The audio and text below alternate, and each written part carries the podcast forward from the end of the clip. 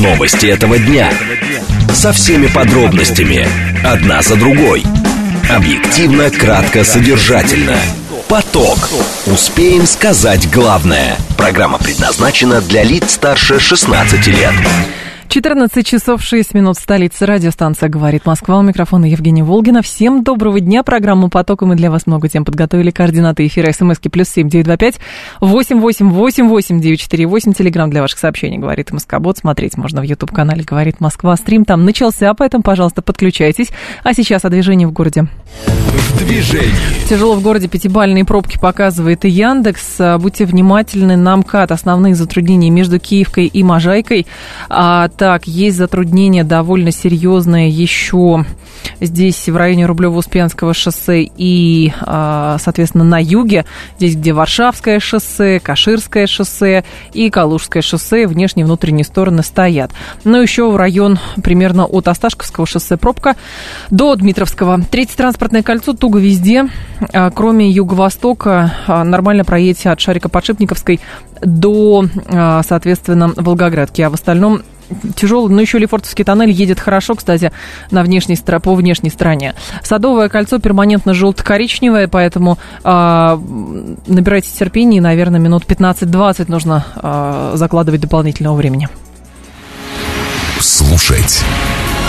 Думать. Знать. Говорит Москва. 94 и 8 FM. Эм. Поток. Поток. Новости этого дня. Главком украинскими войсками Валерий Залужный признал тупиковую ситуацию в конфликте на Украине. Илон Маск э, счел искусственный интеллект одной из самых больших угроз человечеству. После информационного выпуска обсудим с вами, как Вячеслав Володин запустил опрос в телеге о лишении депутатов мандатов за прогулы. И в конце у нас с вами тема, по данным коммерсанта, правительство придумало, как э, стимулировать регионы перевести население на новые тарифы на электроэнергию с учетом объемов потребления. Наш умный парень сегодня политолог Борис Межуев. Поток. Успеем сказать главное. Итак, главком украинскими войсками Валерий Залужный признал тупиковую ситуацию в конфликте и заявил, что не надеется на прорыв, хотя а, по учебникам НАТО ВСУ должны были уже повоевать в Крыму. Это цитата. Скорее всего, глубоко, глубокого и красивого прорыва не будет, приводит журнал «Экономист» слова Залужного в материале на своем сайте. Очень любопытное это интервью, конечно, в контексте того, что не, на днях вышла еще большая заметка в авторитетном журнале «Тайм», где говорилось о том, что э, Зеленский как проект проваливается, и политический вес он стремительно теряет, и никаких результатов не показывает, а только ждет, что ему больше оружия дадут. Алексей Борзенко с нами, военный журналист, зам главного редактора еженедельника «Литературная Россия». Алексей Сергеевич, вас приветствую. А, добрый день, Евгения. А можно ли доверять все-таки словам Залужного, который говорит, что тупик возник, непонятно, что делать, хотя по учебникам, которые, видимо, в ВСУ читали, уже должны были, как он говорит, и в Крыму повоевать? Ну, тупик он был давно как бы намечался, и все его видели. Но дело в том, что Запад настраивал э, Украину воевать до победного конца, и что если бы они прорвали нашу оборону и смогли войти во внутренние территории, перерезать э, нашу армию на две части, и потом выйти к Крыму, и из тех точек ближайших уже обстреливать из артиллерии населенные пункты Крыма. То есть планы были большие у них. Но дело в том, что все накрылось медным тазом. Почему? Да. Ну, во-первых, э, появился, появились проблемы с поставками боеприпасов. Плюс к этому прибавился э, ближневосточный кризис. Понимаете, то есть эти снаряды 155 миллиметров, по сути дела, так сказать, пойдут э, израильской армии, а не украинской. Вот. И здесь куча-куча куча каких-то мелких обстоятельств, которые в итоге дали вот такой э, результат.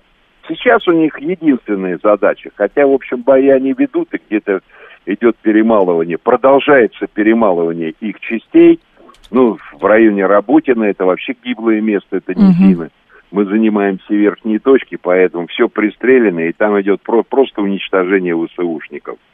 На других точках появилось большое количество на линии соприкосновения участков, где с, со стороны ВСУ ни одного снаряда не прилетает, скажем, в течение суток, да? Так. А оптимальные, э, если мы вспомним сентябрь прошлого года, когда начались артиллерийские дуэли, то они выстреливали по 4 тысячи снарядов в день. Сейчас всего этого уже нет. Поэтому И не предвидится, с вашей точки зрения, Алексей нет, Сергеевич? Не предвидится? Нет, они сейчас будут готовиться к обороне. Их задача будет удержать линию, которая сейчас есть. Они видят, что мы не наступаем вот так, стратегически, да, без прорывов. Но в то же время видят, что мы окружаем потихонечку Авдеевку. Авдеевка это ключевой оборонный пункт ВСУ э, на всей Донбасской дуге, потому что именно оттуда они методично год за годом уничтожали Донецк, обстреливали жилые, живые, жилые массивы, да? А там целая цитадель, крепость они отстроили с 2014 года. Потому что они боялись, что шахтеры пойдут на Киев.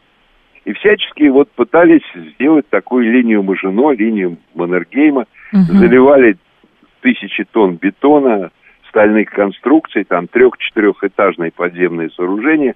Они выкатывают гаубицы, оттуда бьют по Донецку, потом гаубицы закатывают, закрывают эти металлические створки, и ни тюльпанами мы не могли до них, как говорится, дотянуться. Ну, сейчас появились эти кабы, 1500, которые действительно там уже наносят какие-то разрушения. Алексей Сергеевич, но ситуация... если... Да, да, я понимаю, но здесь интересный еще момент. Если изначально и в Российской Федерации тоже придерживались этого мнения, что в том виде, в котором ожидалось контрнаступление, оно не реализовалось, то почему сейчас Залужный говорит, что по учебникам мы должны были, но ведь наверняка и военные на Западе, они же тоже люди не глупые, и понимали, что, наверное, вот так вот оно все случится, или не понимали?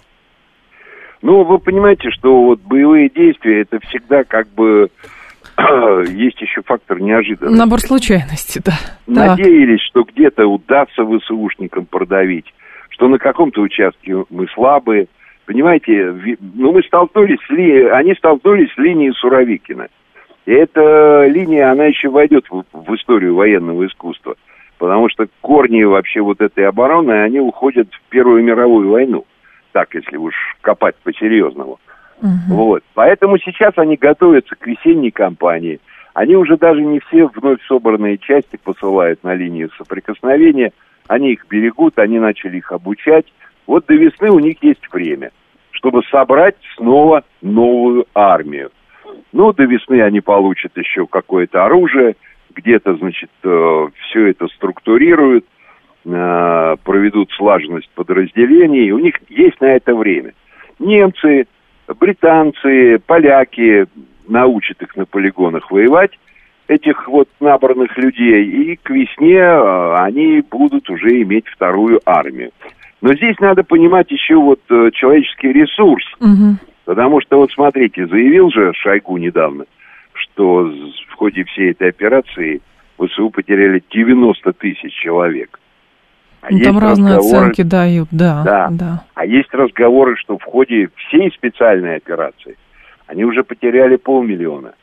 Вот угу. прибавьте к этому еще ровно столько же инвалидов, тяжело раненых, тех, кто уже не может вернуться в строй, да, угу. а, после ранений, трехсотых, которые не возвращаются в строй вот, то это огромное, огромное количество э, людей, которые не смогут воевать.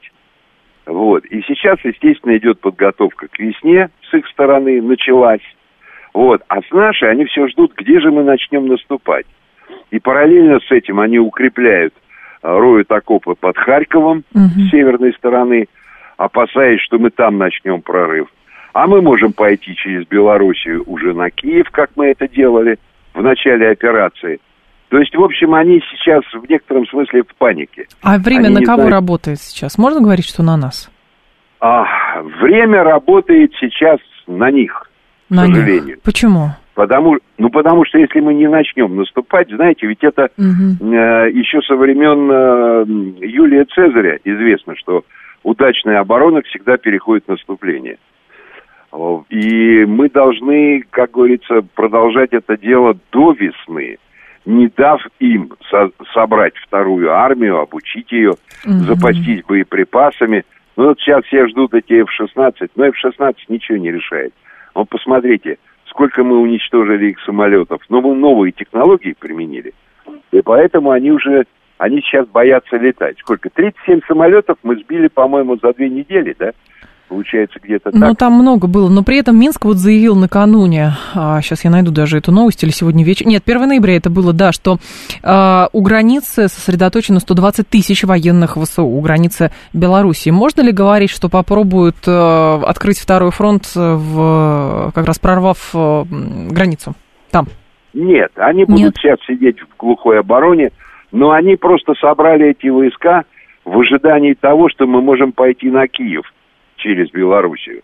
Вот они mm-hmm. боятся этого. Там небольшие расстояния, там где-то 140, что ли, 160 километров, и очень хорошие трассы, очень хорошие шоссе.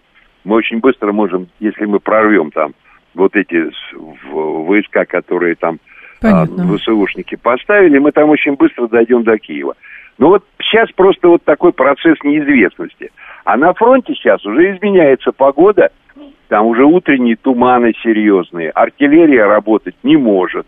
Угу. То есть дроны не могут контролировать стрельбу гаубиц, потому что туман, они ничего не видят. Поэтому чаще всего сейчас стали применять РСЗО и бить по плоскостям. Угу. В том числе применять вот эти наши тосочки. Это страшное оружие, а, после которого ничего не остается в зоне Понятно. его срабатывания. Применение. Да, поэтому сейчас вот такая как бы межвремение такое. Но они ждут, где, на каком участке мы начнем наступать. Угу, Но стратегически у нас, конечно, Харьков и, конечно, Одесса. Мы должны их отрезать от Черного моря. Вот тогда мы можем не беспокоиться за корабли, за Севастопольскую бухту. Угу. С этими э, надводными дронами, да, и подводными дронами. Мы еще с этим пока не сталкивались. Вот. Поэтому такое межвремени сейчас. Спасибо большое, Алексей Сергеевич. Вас благодарю. Алексей Борзенко был с нами, военный журналист, зам главного редактора еженедельника «Литературная Россия». Внимание! Говорит Москва. 94 и 8 FM. Эм. Поток. Успеем сказать главное – Илон Маск назвал искусственный интеллект одной из самых больших угроз человечеству. По мнению бизнесмена, люди впервые столкнулись с чем-то, что будет гораздо более разумным, чем мы.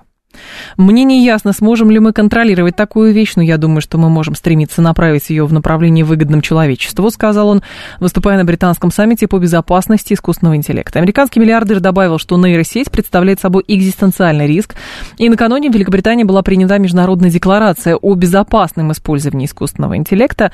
Ранее словарь Коллинз, кстати, назвал аббревиатуру э, искусственный интеллект словом 2023 года. Аббревиатуру AI имеется в виду. Тимур Садыков с нами, зав. лаборатории искусственного интеллекта, нейротехнологии и бизнес-аналитики университета имени Плеханова, до, профессор, доктор физико-математических наук. Тимур Марач, здравствуйте. Добрый день, Евгения. Скажи, скажите, пожалуйста, а в чем все-таки угроза от искусственного интеллекта и не нагнетает ли Илон Маск? Это очень сложный вопрос, Евгения. И я хотел бы в первую очередь сказать, что эта тема совершенно не новая. Запугивать людей угрозами, исходящими от искусственного интеллекта, бунтом машин, восстанием роботов. Это, в общем-то, излюбленная тематика фантастической литературы, кинематографа середины прошлого века. И мы все знаем много примеров такого типа. Угу. Кастомизированные законы робототехники у Азимова и прочее, прочее, и прочее. Вот. Э, я хотел бы выразить некий скепсис по этому вопросу. Обратить внимание, во-первых, на то, что как раз предприятия и организации очень уважаемого предпринимателя, как раз и занимается и очень успешным развитием системы искусственного интеллекта, а он ужасается их возможностям, развивает и ужасается. И это продолжается. Я вижу в этом в первую очередь стремление взять под контроль развитие не только в рамках uh собственных предприятий, но и желательно в глобальном масштабе. То есть просто, Безусловно, чтобы этим управлять? Да, в том числе, конечно, да, по возможности. Этим невозможно, к счастью, управлять целиком и полностью, но такое желание, несомненно, имеется. угрозы, конечно, есть. Ни в коем случае нельзя отдавать на откуп э, компьютерному управлению, программному обеспечению сложные процессы, э, где возможны серьезные человеческие жертвы или серьезные потери, если что-то пойдет не так. Но это, в общем-то, не относится э, исключительно к системам искусственного интеллекта, а, в принципе, к любым компьютерным системам. Uh-huh. Вот. Поэтому можно задаться другими вопросами, не менее актуальными, что произойдет, когда, наконец, компьютер начнет считать быстрее, чем человек в уме может это делать, или когда автомобиль обгонит человека, ну и много других Но, Тимур Иванович, здесь же еще, насколько я понимаю, любопытный момент. А, ваши коллеги, в том числе зарубежные, а, высказывали следующую точку зрения, что как бы а, искусственный интеллект и нейросети, они не способны к абстрактному мышлению, и плюс, если нужно обучать нейросеть на тысячах примеров, то это уже, в общем, провал, и никогда искусственный интеллект не будет умнее там, ученого физика, например. Насчет никогда это вопрос очень тонкий ага. и сложный. Я не могу, безусловно, взять на себя ответственность и сказать э, о том, что будет всегда или что никогда не произойдет. Хотел обратить внимание на то, что, например, все еще искусственный интеллект не может обыграть человеческую команду в игру Dota 2 полным набором персонажей. Это стратегическая кооперативная игра, весьма популярная. Кстати, наша команда выиграла буквально позавчера э, чемпионат мира по этой игре. Вот. Но все еще, если правила не урезанные, то система искусственного интеллекта, которую пытался создать, кстати, тот же самый уважаемый предприниматель, пока что не может бороться с командой из людей. При том, что, конечно, в более формализованных играх, как, например, э, шахматы, конечно же, перевес и уже значительный и довольно давно на стороне компьютера. В какой момент можно говорить, что искусственный интеллект, да, начинает представлять опасность для э, человека? И в чем?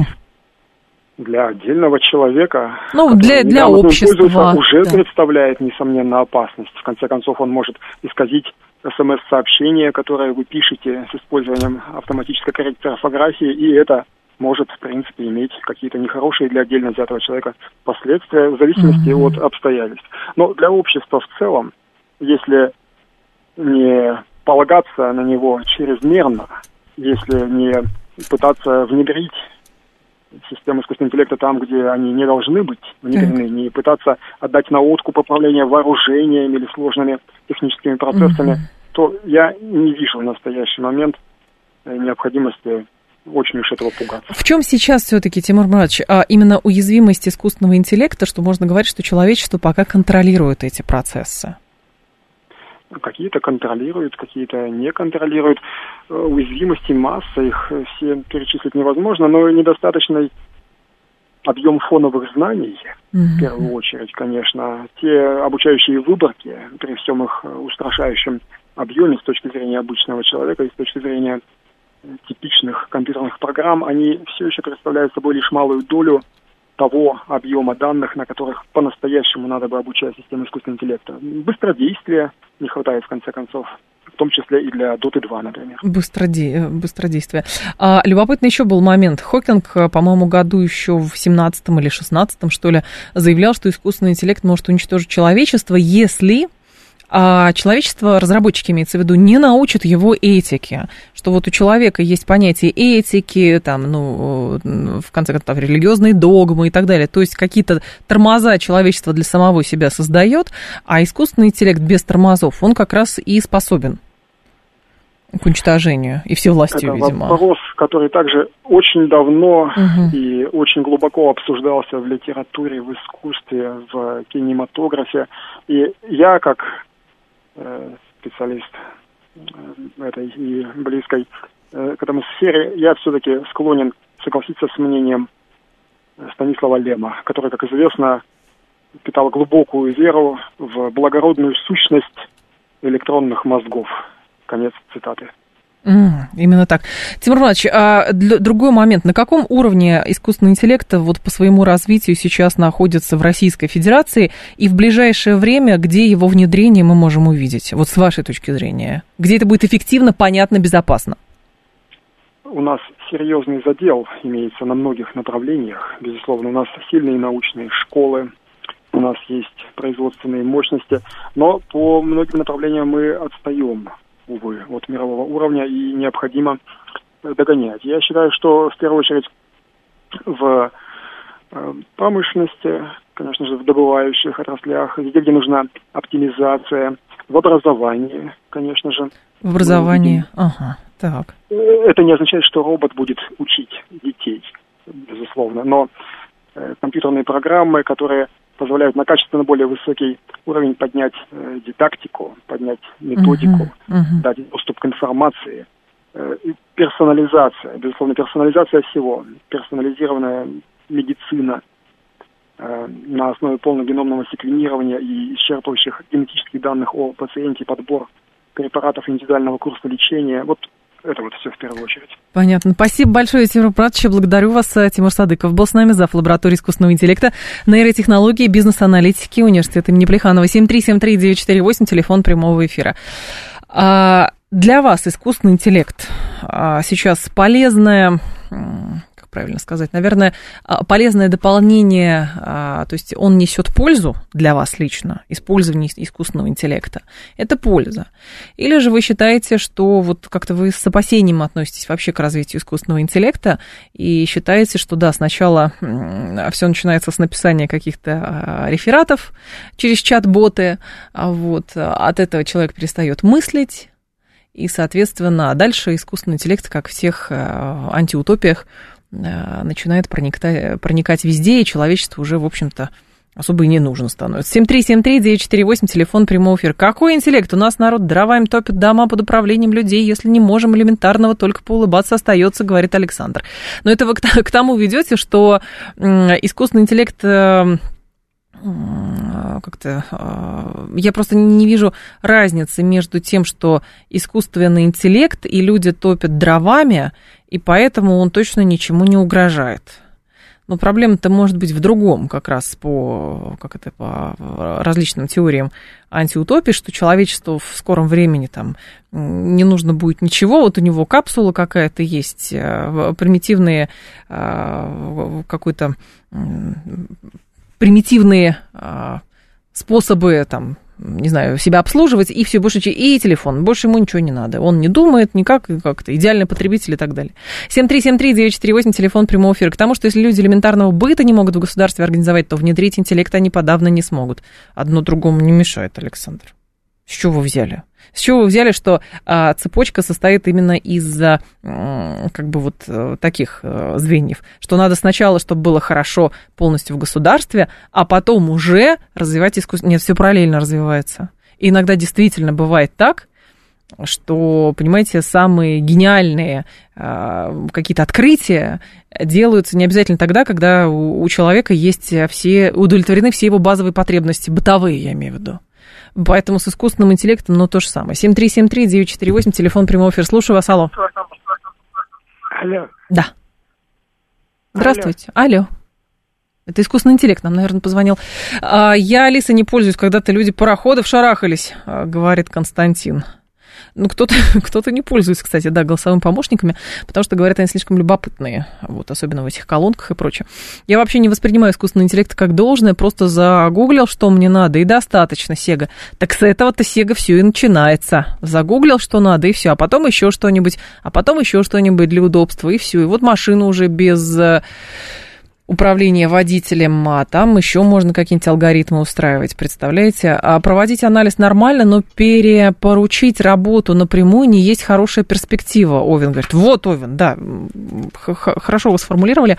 Речь, наверное, как раз об этом и идет, что проводить анализ и использовать как дополнение хорошо, но перепоручать и говорить, что вот искусственный интеллект должен все решать, это, соответственно, чревато. Давайте новости послушаем, потом еще ваше сообщение дочитаю. Новости этого дня. Со всеми подробностями. Одна за другой. Объективно, кратко, содержательно. Поток. Успеем сказать главное. 14.35, столица радиостанция «Говорит Москва». У микрофона Евгения Волгина. Мы с вами продолжаем по поводу искусственного интеллекта. Лучше искусственный интеллект, чем ГИБДД в кустах, говорит Виталий. У Виталия наболело. Но послушайте, камеры видеонаблюдения внедрили повсюду вам? А вы все жалуетесь, что вот это неправильный искусственный интеллект. Лучше, чтобы были сотрудники ГИБДД на улицах, потому что вот они справедливые, они понятливые, они еще как-то, понимаете, поэтому на вас всех не угодить. А, я не воспринимаю так искусственный интеллект, что-то еще.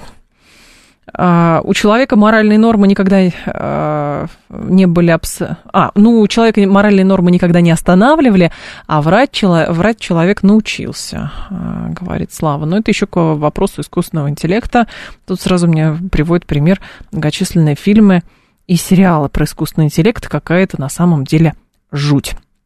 Но... Но на самом деле действительно были, а, есть один из аргументов, почему так пугают искусственным интеллектом. А, тот же самый Илон Маск говорит, что все это сейчас он проботит всех, просто для того, чтобы взять эту сферу под контроль.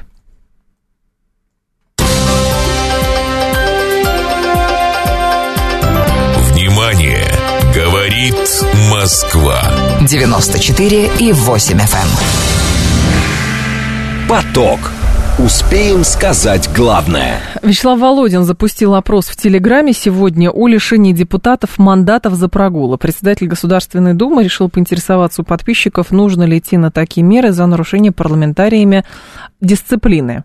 А к этому часу, вот сейчас я открыла этот пост, у Володина 130 с половиной тысяч голосов. И в итоге вопрос звучит так. Как вы считаете, правильно ли лишать депутата мандата, если он не посещает пленарные заседания, не работает в комитете комиссии и в своем избирательном округе? 93% говорят «да», 3% говорят нет, и 4% все равно. Еще здесь 2500 комментариев, а, поэтому, в общем, а, есть что почитать, конечно, есть о чем подумать. Георгий Федоров с нами, президент Центра социальных политических исследований «Аспект», лидер движения «Гражданская солидарность». Георгий Владимирович, здравствуйте. Добрый день. Скажите, пожалуйста, а почему депутаты прогуливают?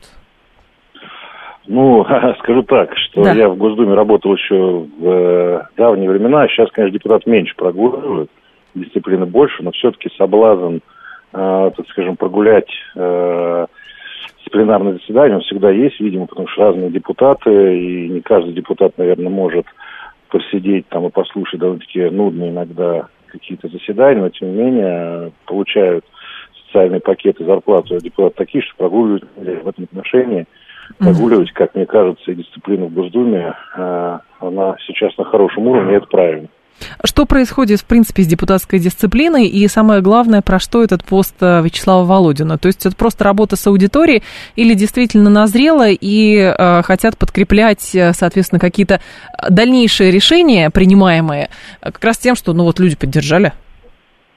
Ну, э, откровенно сказать, у нас вообще депутатский корпус не пользуется особой популярностью у народа, особенно, что у нас э, там 8 лет подряд падает реальный доход населения, и депутаты у нас, ну, откровенно сказать, Госдумы не только живут хорошо, то есть они действительно хорошие, очень хорошие зарплаты э, получают, и многие люди не понимают, как это можно за такую зарплату что-то еще прогулить. И в этом отношении я думаю, что э, Володин решил, наверное, имидж Госдумы чуть поднять в плане того, что тут на такие вещи глаза не закрывают. И, в принципе, еще раз повторюсь, правильно, что депутаты прогуливать не должны, потому что если ты получаешь такую зарплату, если ты представитель людей, то ты должен не просто здесь находиться, а работать по полной программе, чтобы потом, как бы сказать, э, людям жилось, жилось лучше, а не просто там ходить, получать удовольствие, остаться от денег и, соответственно, там, что-то там поднимать руки, принимать какие-то законы.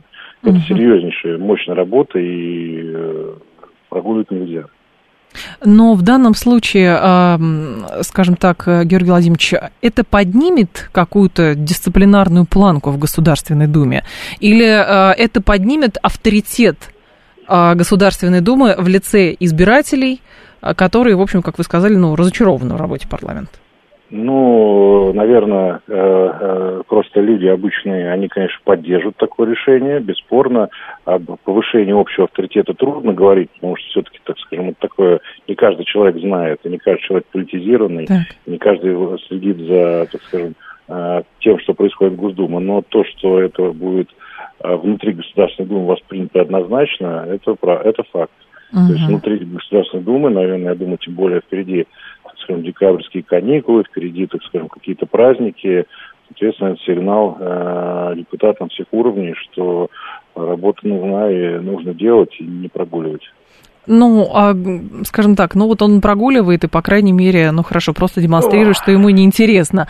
Но будет сидеть, но, не знаю, будет в планшете что-то читать и так далее. Насколько это повысит эффективность работы парламента как такового, как вы думаете? Не, ну э, сами понимаете, что когда депутат прогуливает, да. Э, он нарушает трудовое законодательство. То есть если любой другой э, работник любой компании, угу. фирме, в государственном органе будет прогуливать, то он рано или поздно будет уволен. То есть вы хотите он... сказать, Георгий Владимирович, что перед законом все равны, и даже депутаты Государственной Думы? Ну, я, я, я, я мечтаю об этом, я считаю, что так должно быть. Я просто уточнил, на всякий случай. Да, я, я об этом мечтаю, потому что, еще раз повторюсь, там зарплата депутата Госдумы э, в среднем там больше там примерно полмиллиона рублей. Ну, извините, угу. за такие деньги ты должен не просто, еще раз говорю, сидеть, но еще и ночевать в Госдуме, если это понадобится, и не просто там сидеть планшетом, э, планшет заниматься, но и активно законотворческой деятельностью угу. э, заниматься. Потому что, еще раз говорю, это очень серьезный и высокий социальный пакет у тебя.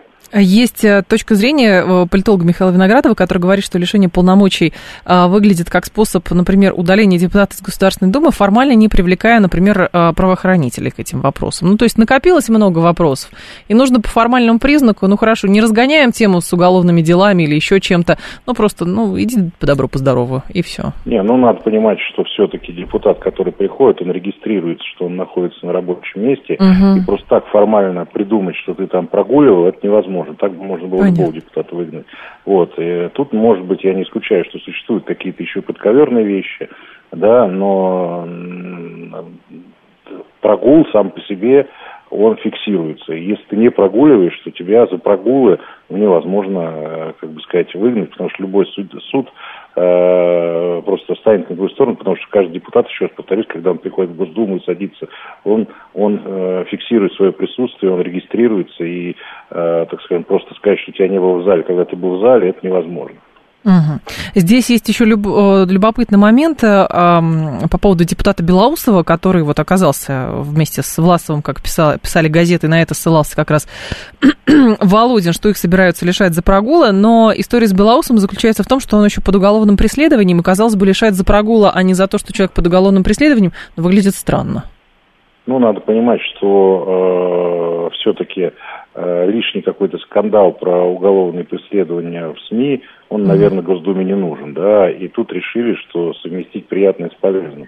То есть он еще и прогуливает, еще и уголовное преследование, ну давайте тогда его снимем по тому регламенту внутри Понятно. нашей, э, внутри Госдумы, чтобы угу. э, было именно меньше проблем.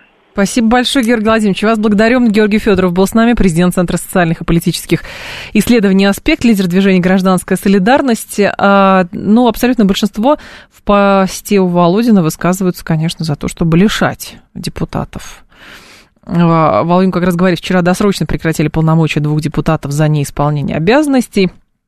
Напишу, в чем была суть. Значит, э, суть вот по ведомостям читаю. А, речь шла про лишение мандата депутата Власова. Он считался, по-моему, самым молодым депутатом в Государственной Думе. А, так, от, от ЛДПР и Вадим Белоусов, «Справедливая Россия за правду». Комиссия по регламенту, членом которой был Власов, Комитет по защите конкуренции, где стоит Белоусов, решили обратиться в комиссию по этике, чтобы начать процедуру досрочного сложения мандатов двумя депутатами. Это уже газеты как раз об этом писали. И 7373948, телефон прямого эфира. Сега говорит, так депутаты пропускают заседания по разным причинам. Некоторые из них могут быть объективными, такими как болезнь, личные обстоятельства или другие неотложные дела, которые требуют их присутствия в другом месте, говорит Сега. Ну, во-первых, если человек действительно болеет, то он, наверное, берет больничные. Другое дело, речь идет о систематических пропусках пленарных заседаний, игнорировании работы в комиссиях и так далее. Ну, какие-то еще неотложные дела, понятно, но они решаются не в рабочее время, вот в чем дело. Или же в рабочее время, но не систематически пропуская работу. Понимаете, если вы, как, например, доктор, будете говорить, я не могу принимать пациентов, потому что у меня есть другие неотложные дела, но вы раз не пришли, два не пришли, три не пришли, а потом говорят, а зачем вы нам нужны вообще, если вы не работаете? Ну вот, ну получаете хорошую зарплату, а если не приходите, мы другого наймем, желающих тоже много. 7373948, слушаю вас, здравствуйте. Чувствуете вы от этого справедливости или не чувствуете? Э, Алло. Ну, во-первых, да. да, у меня как э, будто, ну, э, эксперт снял с языка, да, то, что у нас да негативное отношение к депутатам, поэтому эм, в обществе, потому что, видимо, общество, понимаешь, не, не очень это их представляет. Вот.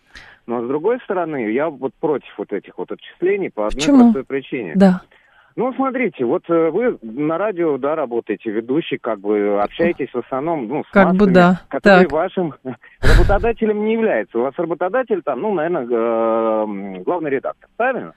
Ну, Вот, есть вам генеральный не директор, будет- главный редактор, так. И что? Да, да, да. Вам же не будет, ну, Что? нравиться, если, например, по просьбе там какой-нибудь петиции э, вас просто, ну, уволят слушатели, да, потому что они не являются вашими работодателями. Также господин Володин не является работодателем для депутата из ЛДПР или «Справедливой России». Ну, тем более, если они там по партийным спискам шли. Так. Их могут примерно лишить мандатов внутренне, ну, по ходатайству самой партии. Так самой об этом, фракции. наверное, и речь идет, да. Володин же не собирается не лично идет. сам. Они- А как? Они, они просто проголосуют и все. Сама Единая Россия, которая имеет большинство. Да нет, это речь- даже не важно. Так. Если, нет, смотрите, если в партии прогульщик в ЛДПР, Ага. Единая Россия может на это вам указать и сказать, Что? ребята, вот смотрите вы за кого голосуете. Они вообще на работу не ходят, получают по- по 600 тысяч, в следующий раз за них не голосуйте. А, А, вот не так, что. что, знаете, То есть вы видите здесь люди, какую-то мы их не... выбрали, я работодатель, допустим, для там условного Кого-то. КПРФ, Ага. допустим. Я работодатель, потому что я его выбрал, и на моем участке он победил, допустим, условно, да? А, так какое дело мне тогда до мнения других? Других. партий, да, там, Но это любопытная точка зрения, да, но здесь, правда, есть, понимаете, тонкость-то в чем? Что, соответственно, что-то происходит, например, скандал с каким-то депутатом. И есть некий инициатор, например, в парламенте, который говорит, вот там, такой-то депутат там плохо поступил, не знаю, там, задавил котенка, ну, условно. И он, ай-яй-яй, а, нарушает э, депутатскую этику, игнорирует там еще что-то. А давайте мы на комиссию по регламенту или на комиссию по этике вынесем вопрос, а вообще этот человек э, сейчас э, просто, м, соответственно, будет он у нас дальше работать или не будет он у нас дальше работать. Вот. Теоретически комиссия может принять такие решения. Понимаете, комиссия по регламенту, там еще что-то. Ну, не знаю, договорится, что он самостоятельно мандат свой а, складывает. Вот. То есть я в этих идеях у Володина, например, не увидела, что это лично Володин будет теперь всех карать, соответственно, тем, что вот э, не нравится ему какой-то депутат, уволить за прогулы, еще что-то. Как это называется? Не хочешь, чтобы какие-то кары настигли? Не подставляйся. Вот если бы депутат там какой-то, например, не подставлялся, то, может быть, и повода не было бы. А депутат подставился, например, тем, что на заседание не приходил. И получается, ну, ну и что теперь? Ну, хорошо, в следующий раз скажут, что а, там и призывы, не голосуйте за этого депутата, он на работу не приходит. Но мы же с вами не можем проследить, правильно, приходит этот депутат на работу или не приходит. Он перед нами с вами не отчитывается. Поэтому есть комитет по этике, комитет по регламенту, есть трудовое законодательство, в конце концов. То есть в какой-то момент в Государственной Думе, видимо, игнорировалась сама проблема того, что депутаты не ходят на пленарные заседания. Мы еще не знаем, кстати, как в Совете Федерации дела обстоят. То Володин, в принципе, ну, поднимает этот вопрос. Вот. Как будет в дальнейшем решаться тоже, конечно, пока загадка, потому что по факту, ну вот два депутата, да, ушли формально за прогулы, но, может быть, там какая-то еще подоплека есть. Но вы слышали Георгия Федорова, который говорит, что, в принципе, идея это неплохая, потому что дисциплину все равно нужно повышать. Внимание! Говорит Москва. 94 и 8 FM. Поток. Успеем сказать главное. Александр говорит, сделает дек для народа по выдворению из Думы депутатов. Александр, я думаю, что ты мне подсказываешь, что на следующий день просто, в общем, в Государственной Думе двери не откроются, потому что результаты дека будут, в общем, красноречивыми. По данным коммерсанта, правительство придумало, как заставить регионы перевести население на новые тарифы на электроэнергию с учетом объемов потребления. Регионы с 2024 года будут обязаны делать это, если захотят увеличить платеж бизнеса за снижение тарифов для населения. Еще раз, увеличить платеж бизнеса за снижение тарифов для населения. На новые тарифы для граждан по оценкам ФАС придется перейти практически всем регионам, если только те не решат субсидировать тариф для населения из своих бюджетов. Минэнерго приветствует инициативу, поскольку она позволит контролировать рост перекрестного субсидирования. Аналитики сомневаются в эффективности меры, считая, что регионы а, будут выполнять требования формально и не станут увеличивать тарифы для населения. А, Сергей Сасим с нами, директор Центра исследований по в энерго, электроэнергетике Высшей школы экономики. Сергей Вячеславович, здравствуйте. Да, здравствуйте. Скажите, пожалуйста, зачем все-таки что-то менять и что это за сложная схема, в которой с первого раза не разобраться?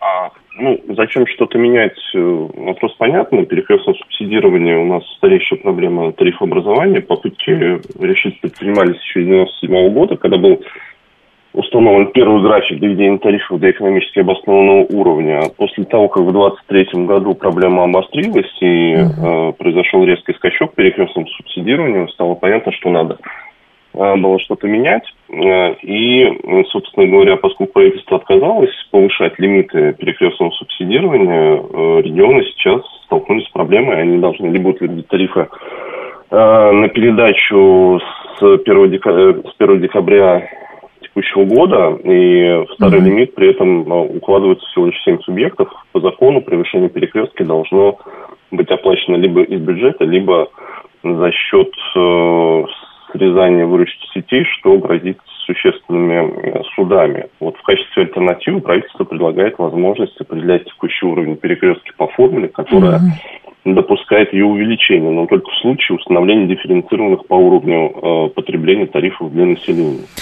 Так, вот. ну и чем это в итоге, да? То есть, для, то есть для тех регионов, которые списываются в перекрестку, ну, например, Москва, да, установление дифференциации не потребуется.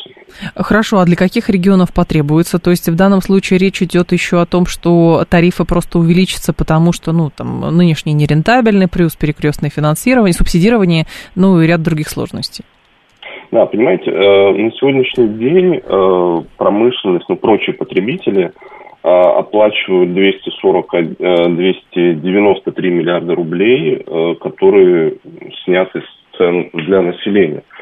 При этом, э, скажем так, в 37 субъектах, например, Российской Федерации объем перекрестки равен или превышает объем платежей электроэнергии для населения. А в некоторых uh-huh. Регионах, таких как Калмыкия, например, потребители прочие платят в два с половиной раза больше за население доплачивают, чем платит само населения. То есть за, рубль, за один рубль, который платит население, еще 2,5 рубля берется из тарифов прочих потребителей. Такие перекосы, естественно, вызваны неразвитостью адресных субсидий и неспособностью тарифной системы помогать тем, кому действительно это нужно, нуждающимся.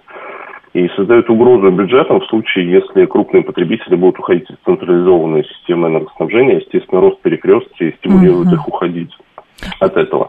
Проблема э, вот той системы, которая предлагается, заключается в том, что эта формула никак не увязана, во-первых, с темпами снижения перекрестки.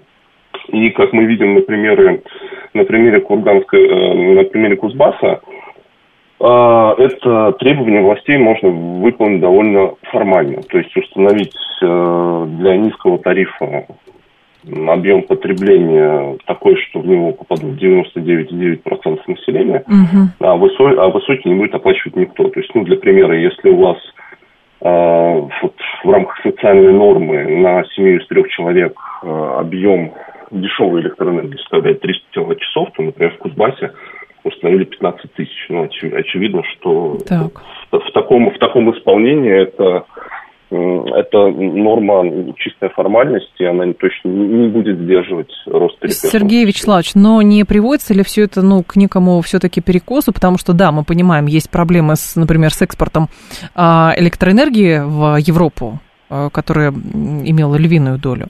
Вот. Но и тогда получается, что вот эти вот все схемы, которые новые придумываются, это как будто бы для компенсации издержек, которые несут, э, соответственно, производители и поставщики, потому что им некуда сбывать, а внутри страны э, сбыт не такой там высокий может быть. Нет, вы знаете, это совершенно с этим не связано, потому что перекрестное субсидирование, о котором идет речь, да. это расходы сетевых компаний, они никоим образом не связаны с экспортом, то есть это именно сетевые тарифы, которые сейчас э, занижены для населения завышены для э, прочих потребителей. А поскольку, поскольку в конечной цене тарифа передача занимает в среднем 41%, это ощутимо для крупных потребителей, для средних потребителей тоже. И в условиях таких вот сложных экономических реалий, конечно, там, с, с, с учетом провалов рынка определенных и так далее, конечно, вопрос оптимизации расходов, в том числе на энергоснабжение для потребителей становится актуальным, uh-huh. поэтому идет, идет определенное давление в части исправления очевидных перекосов. То есть речь не идет о том, чтобы повысить тарифы для там, малоимущих граждан, а каким-то образом выделить э, ту зону, скажем так, которая использует электроэнергию для населения не по назначению, скажем, как фермайнинг в Иркутской области, когда у вас по сути, в доме стоит криптоферма, э, и электроэнергия используется не на бытовой потребитель. Ну, это понятно, Сергей Вячеславович, но для того, чтобы, значит, отслеживать э, непрофильное использование электроэнергии, понятно, для этого, наверное, всякие службы существуют, и это отслеживать можно, но здесь просто странная история получается, и как раз наши слушатели об этом пишут, может быть, государство тогда полностью возьмется за то, чтобы отвечать за снабжение э, электроэнергии населения, потому что странная история получается, поставщики сетевые, сетевые компании говорят, что они работать себе в убыток не могут, а население не может э, обеспечить а, нужного для них уровня неубыточного потребления при этом при нынешних ценах, но и, соответственно, делать тарифы сильно дороже для населения не совсем соци- отвечает социальным как бы, принципам самого государства. А, ну, смотрите, угу. что касается государства, то, на мой взгляд, э, правильнее было бы государству сосредоточить свои усилия на развитии системы адресной поддержки малоимущих населения, которая у нас на сегодняшний день крайне, крайне не развита, если посмотреть на те э, лимиты и те компенсации э, людям, для которых счет за электроэнергию действительно важен, это просто проследить-то можно. Поэтому вот на этом бы сфокусироваться. Что касается что касается увеличения тарифов для э, населения, то надо отметить, что весь платеж за коммунальную услугу, включающий да. электроэнергию, тепло, воду, он ограничен предельным ростом, и вырасти он выше определенного э, предела не может. Да? То есть это меньше 10% сейчас на погоду uh-huh. с учетом индексации с июля. То есть это где-то порядка 5-4,5% э, погоды в среднем. А, поэтому здесь, когда мы говорим про повышение тарифа на электроэнергию, скорее идет вопрос о структурном изменении этого платежа. То есть, условно говоря, вы будете платить за электроэнергию чуть больше, а за там, тепло чуть меньше. И поэтому вводите защиты социальных прав граждан, тут нарушений никаких, собственно говоря, не вижу. Но, повторюсь, mm-hmm. я да. не, не ожидаю существенного роста тарифа для населения от введения этой нормы потому что способ обхода очевидных социальных рисков для властей уж слишком очевиден в этом вопросе. Но здесь любопытно еще, насколько я понимаю, предложение распределить перекрестное субсидирование в электроэнергетике равномерно на всю промышленность. Оно еще обсуждалось много лет назад, но правда тогда бы увеличилась плата за электроэнергию для крупных промпредприятий, а они всячески подобных реформ избежать пытаются. И в итоге малый и средний бизнес а, говорит, а как мы? Все на нас ложится, это дискриминация.